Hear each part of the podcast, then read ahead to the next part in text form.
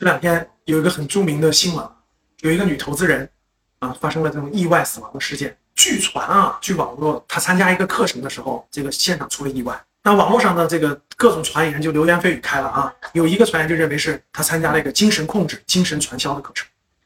因为我属于是培训行业十多年了，所以对这个行业是比较了解。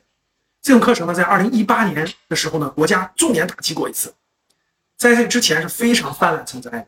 那看来现在又又又传播开了。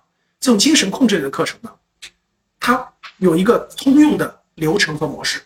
比如说你是个新人啊，你加入这个集体参加这个课程的时候，第一个环节一定会拥抱练拥抱，就陌生人现场练拥抱，什么意思呢？其实就是解除你的这种心理防线，让你逐渐逐渐放松你的心理防线。逐渐放松心理防线以后呢，你会更放松，面对这些陌生人会更放松。中间有个非常重要的环节，就是他要一个小组啊，可能四个人，可能五个人，可能六个人，要让你说出你的很多隐私、你的尊严的东西、你的弱点的东西说出来，然后小组的成员给你放大。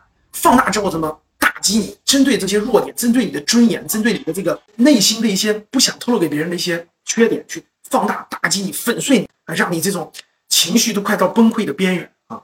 就是要到这种情况，让你这种你感觉真的是情绪释放全部释放出来了。可是很多人，特别是有身体基础疾病的人，在这个环节当中，大家想一想，四五个人围着你攻击你，语言攻击啊，甚至让你发掘你的那个内心当中不愿意让别人知道的很多。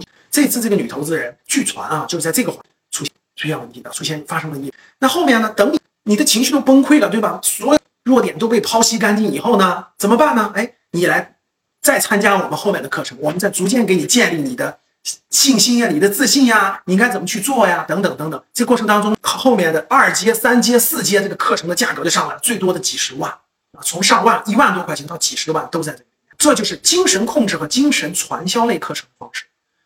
所以呢，我其实，在很多场合也提醒过我们的粉丝和学员啊，尽量远离这种精神控制类的课程。